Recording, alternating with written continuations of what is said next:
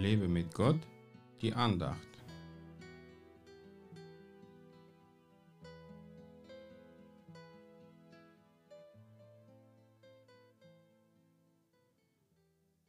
Wer ist denn dieser, dass auch der Wind und der See ihm gehorsam sind?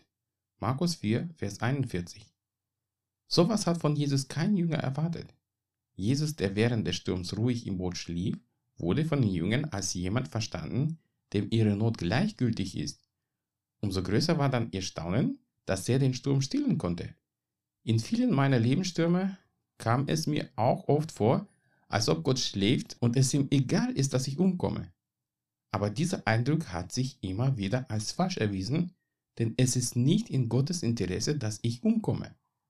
So kann ich seit geraumer Zeit bei jedem Sturm, der kommt, meinem Gott vertrauen, auch wenn er sich auszuruhen scheint.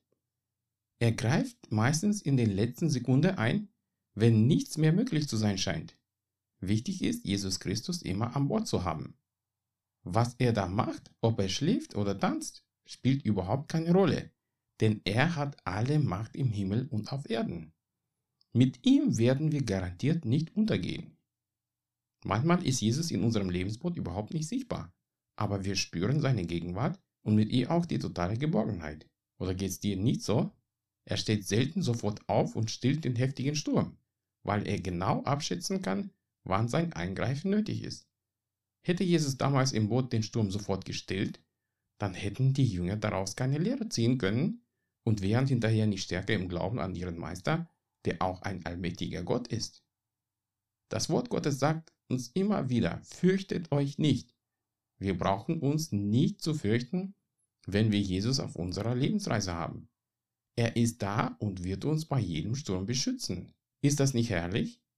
Es klingt vielleicht komisch, aber manchen Christen wünsche ich von ganzem Herzen, dass sie in mancherlei Stürme geraten, um Jesus darin als allmächtigen und beschützenden Gott zu erfahren. Fürchte dich nicht, denn er ist bei dir. Gott segne dich. Mehr Andachten findest du unter www.lebemitgott.de. Ich freue mich auf deinen Besuch.